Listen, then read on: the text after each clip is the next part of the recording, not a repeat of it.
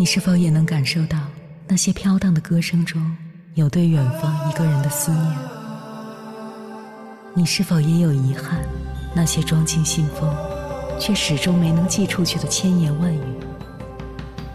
你是否也走过从南到北那漫长的路？遇见，也错过那东来西去的人。当往事随风，亦成风。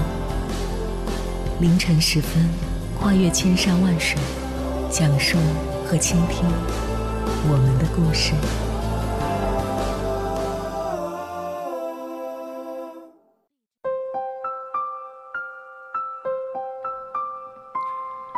欢迎回来，各位夜行者。这里是正在直播的中国交通广播心灵夜话栏目《千山万水只为你》，深夜不孤单。我是迎波，我要以黑夜为翅膀，带你在电波中自在飞翔。二零二一年七月，电影《中国医生》上映，袁泉在里面饰演一个主任医生。有人看了戏，评价说，影片从头到尾，我的眼泪就没干过。袁泉饰演的重症医学科主任，应该也是抗疫一线很多人的缩影。这个角色虽然语言不多，但坚毅的眼神演出了一个主任带领全体医务工作者向前冲的模样。在这部剧中，袁泉的演技也再次被夸上热搜，“眼睛里都是戏”是网友对他的评价。纵观他的演艺生涯，这么多年来，袁泉总是由一部剧翻红，然后又慢慢消失在大众眼前。有人说他总是火不起来，似乎永远都是女配角。他常常会在风生水起时一个转身，云淡风轻的去演自己喜爱的话剧。对外界的这些评价，他似乎也从不在乎。他曾对外界宣称：“我是一个挺慢的人。”按照习惯和喜欢的节奏，一点一点往前走就好。当身边的同龄女星都被外貌、年龄焦虑所包裹时，她选择沉在自己的世界，有条不紊地过着自己的日子。他强由他强，清风拂山岗；他横由他横，明月照大江。这种不被外界评判、他人情绪带跑的内在定力。是我们人生自在轻盈的给养。接下来，千山万水只为你，跟朋友们分享的文章名字叫《学会锻炼自己的心灵肌肉，提升内在力量》，作者郑丽。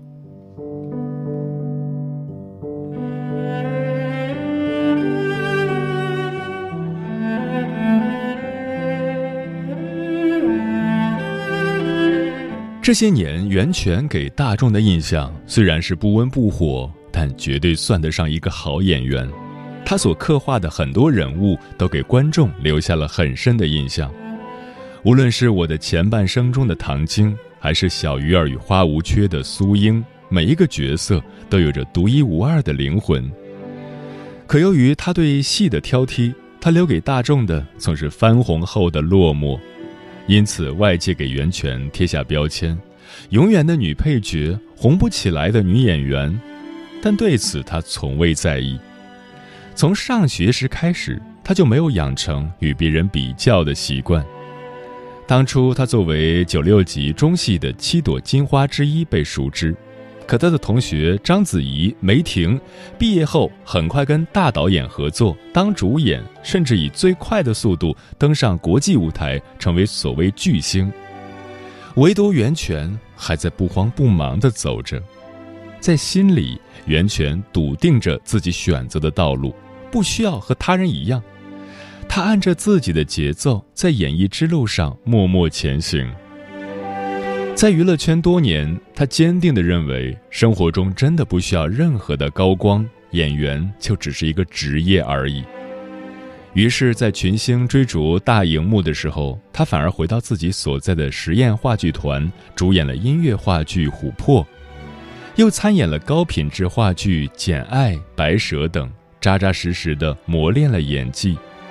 这才有了后来的佳作《我的前半生》《中国机长》等，并斩获年度表演巨星奖。他坦言自己更愿意在一些好作品里演配角，比如《黄金时代》《罗曼蒂克消亡史》等，发挥优势，学习别人所长，从不怕别人给他贴配角标签。而等到主演机会来临，他才能够自如发挥。比如《中国医生》，一路走来，面对圈层的竞争，面对别人贴的标签，他并没有陷入内耗。因为他充分的了解自己的能力，坚定内心的选择，最后凭着精湛演技征服了观众和诸多专业人士。与此同时，他的内心总有源源不尽的力量在补给着自我，所以他从不着急向外去证明什么。在同龄女星纷纷喊话因为年龄焦虑接不到好角色时，他直言：“我没有危机感。”因为我将演员作为终生职业，什么年龄遇到什么角色，早有心理预期。在大家都执着于少女感时，她的人生已经向质感踏步。在平常的日子里，她也会装扮朴素，去逛大家都爱的快消时尚品店。在她看来，刨去演员的头衔，自己的日常不需要塑造。真实的生活不需要每天都光鲜。从源泉反观到大众身上，内心有力量的女人一般都保持了与自己内心比较深度的链接，不为外界流言所动，亦不会人云亦云。而这样的人大多都认清了，压力是你内在对于外界的回应方式，是你自己内在产生的摩擦。当你开始向内审视自我，外界的喧闹就会慢慢退潮，你会越来越看见内在的根，不为外界而打乱自己的节奏，从而默默用功加强内力。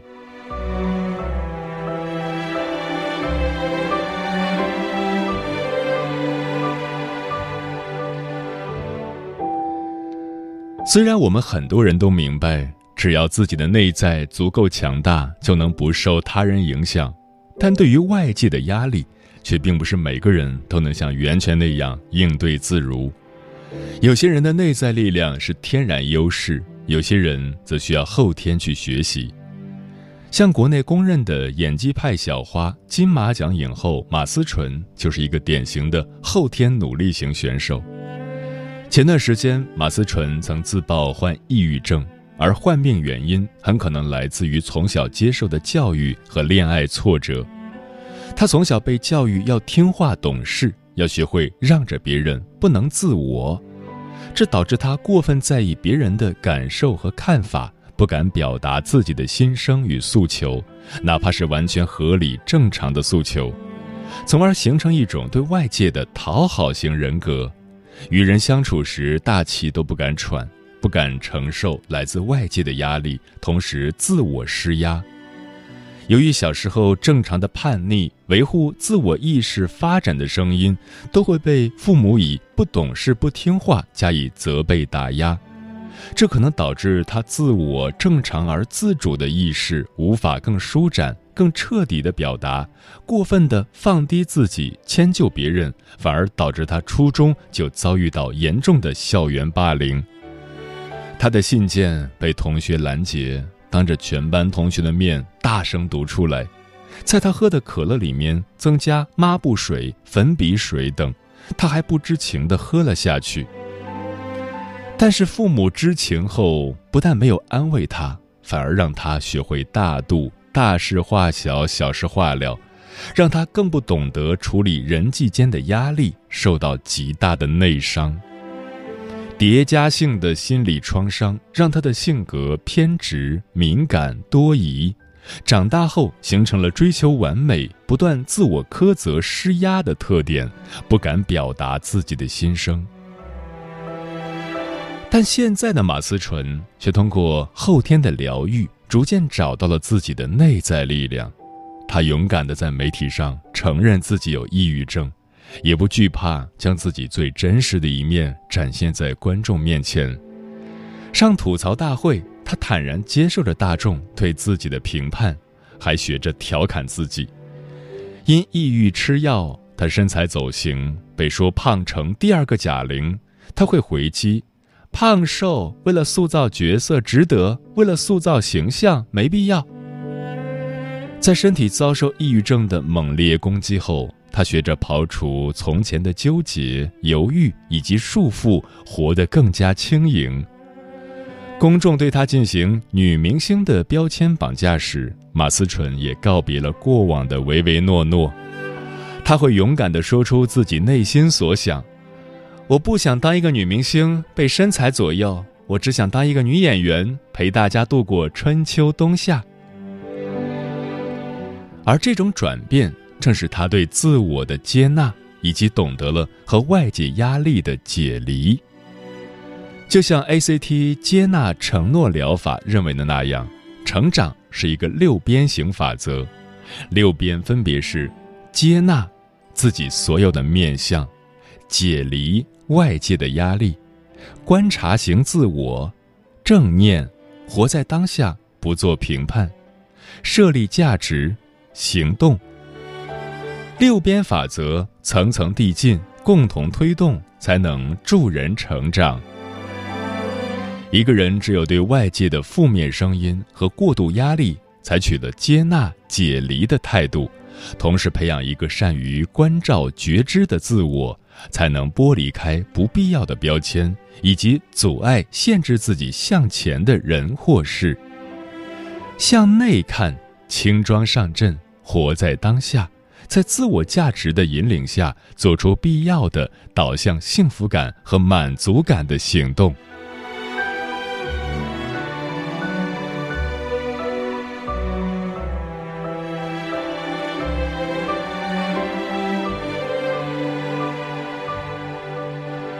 印度智者萨古鲁曾说。我们总是自己给自己毒药，却希望痛苦的是别人。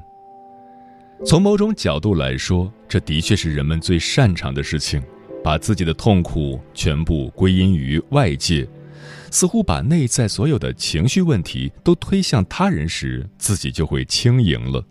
但这其实是一种自我安慰的悖论。我们太擅长自我麻痹，而不敢面对最真实的自己。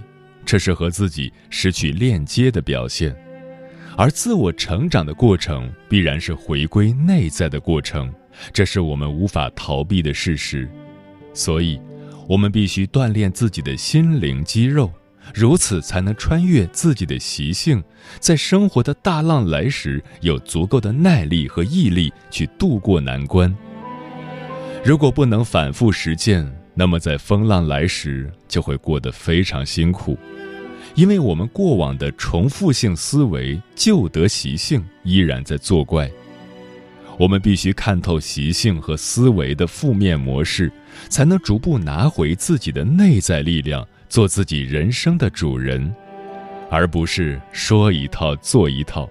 因为心灵肌肉没有得到锻炼，身体根本做不到。电影《钢琴教师》就讲述过一个女钢琴教师艾丽卡的故事。她从小被专横的母亲苛责打压，长期和母亲生活在一起，日日相互折磨争吵。严厉而专制的母亲给的压力，慢慢也进入到艾丽卡的人格内部，导致她年近四十，形成一种强迫、自我施压、自虐式的性格。她内化了母亲的性格，对自己的学生也异常严厉。一个天资聪慧的女学生被他以贬义和辱骂的方式教育，他甚至妒火中烧，毁灭了女学生的钢琴生涯。他的负面模式不但影响到自己的生活，还触及到了旁人，最终害人害己。这样的案例散发出的，则是满满的负面能量。我们需要做的便是认知到这种关系的危害，以此作为内心的提醒。因为当一个人长期习惯向外归因时，迫害的其实是他自己。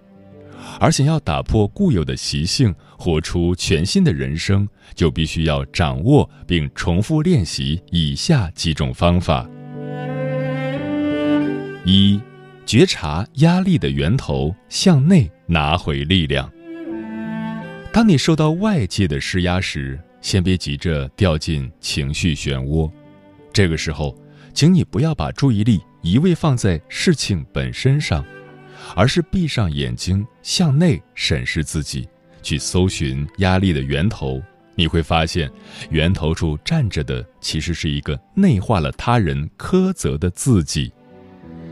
去回溯你的过往，看见你的情绪升起的源头，它来自于什么？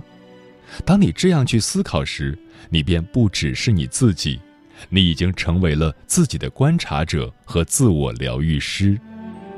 当你长期的练习这个观察方式时，便可以从内在生发出力量。不容易被外界带跑。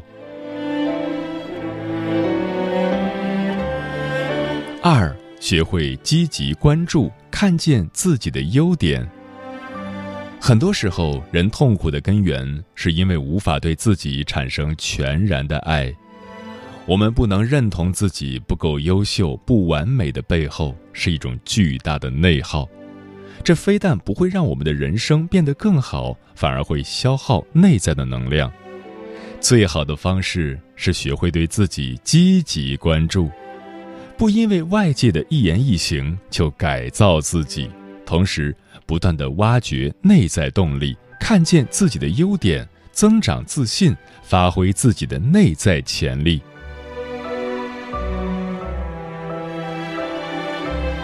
三。不承接别人的心态投射，疏通自我。职场以及家庭生活中，人总会面对不同人的不同声音，但是这些声音其实大多都是别人当下心态的向外投射。我们需要做的就是将这些声音和自己分离。你可以把它当做一面镜子去看，但它不一定全部真实。杨绛先生说过。我和谁都不争，和谁争我都不屑。简朴的生活，高贵的灵魂，是人生的至高境界。练习把别人的评价还给别人，在内心八风吹不动，遵循自己的节奏，找准价值点，在行动中去培养自信心。试着把外界给的压力还给对方，在内心深处安好自己的家。当你长期练习这种觉察和分离的能力后，你的内在力量便会获得巨大的提升。亲爱的，真正的爱自己是学会锻炼自己的心灵肌肉，如此你才能增加生命的厚度，拓宽人生的广度，延展灵魂的深度。这便是一个人能送给自己的最好的礼物。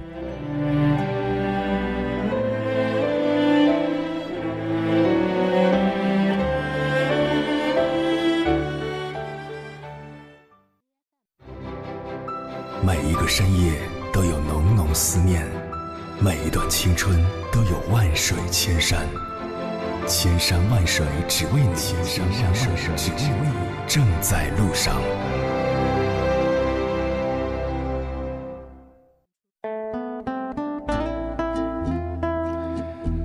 内在力量是什么？如何找到自己的内在力量？微信平台中国交通广播，期待各位的互动。枫叶轻飘说：“现实生活中，我们都不能痴迷的去崇拜一个人。如果痴迷的去崇拜，就会变成对方的奴隶。我们只能崇拜自己。有句话说，所有的老师都是引路人，都是为了每一个人能够找到内在的自己。换句话说，教育的最高境界不是输入，而是唤醒。”沉默少年说：“内在的自信可以让人光芒四射，内在的坚强可以让人不会迷茫，内在的善良可以寻得世间最纯真的美好，内在的勇敢可以让自己坚持一个目标，并且一直走下去。我想，这些就是内在力量吧。”人生路梦转千回说：“一个人内在的力量应该是自身的核动力。”找到了内在力量，便能够更好的发挥自身的优势。专吃彩霞的鸟儿说：“信仰是一个人最大的内在力量。在这个世界上，没有一帆风顺的事，只有坚强不倒的信心与毅力。”何以繁华笙歌落说：“希望的力量有多大，内心的力量就有多大，甚至超乎预期。有时候我们画地为牢，固步自封，是因为当局者迷，失去了内心的力量。力量没有了，人就如行尸走肉，什么都没有了。”彩鞋微笑说：“拥有内在力量的人，他的内心是丰盈的，他的气质里藏着一个人读过的书、走过的路、遇到的人，他是需要用时间去沉淀的。”陈阿猫说：“路人形形色色，世界奇奇怪怪，世界美好，世道艰难。尘世的我们虽然卑微，但我们要用真善美充盈内心，敢于发挥自己的潜力。”让卑微的我们活得不卑微，这就是自身内在的力量吧。嗯，人生需要勇气，勇敢面对问题与意外之事，勇敢面对挫折与痛苦，将过往与现在的经历看成修行。当你带着勇气走出舒适区，走到开阔且属于你的地方。你变成了自己的灯塔，最终也一定会找到人生的真谛，而这份勇气就是你的内在力量最为核心的部分。不要轻易相信命运，也不要随便信奉神明，因为人生的主宰根本不在他们之手，还是指望用自己的双手一点一点慢慢实现吧。愿你骄傲的成长，愿你大胆的出发，愿你不负来路。愿你未来可期。时间过得很快，转眼就要跟朋友们说再见了。感谢你收听本期的《千山万水只为你》，晚安，夜行者们。仍看着这棵树，悠然自得于风中，折丝来看着这棵树，茫然若失于风中，折枝谁看着这棵树？终极问题，通通纠结于时间内，答案于时间内。每个片刻望着顾虑，当瓦解自我，破镜内是谁？当看穿银河。谁在仰望故居？当色相粉碎，全部故事告吹。当思想已熟睡，让爱光临在当下里。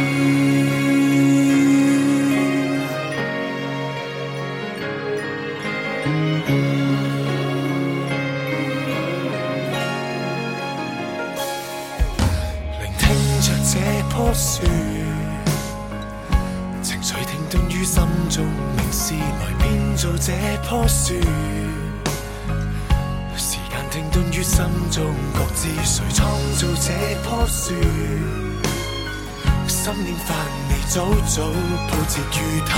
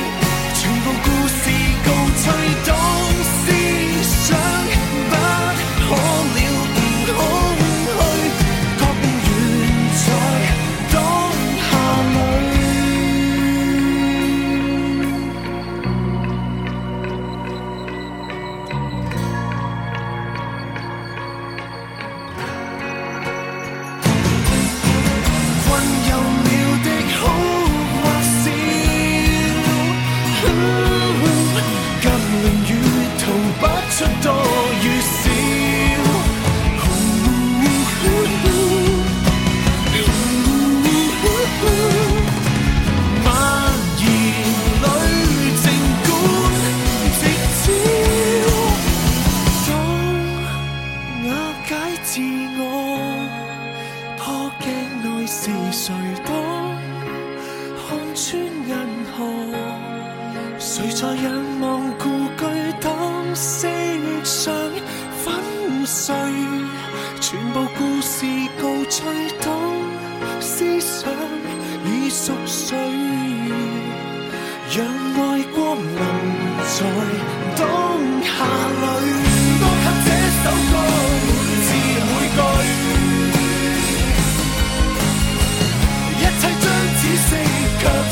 个嘴。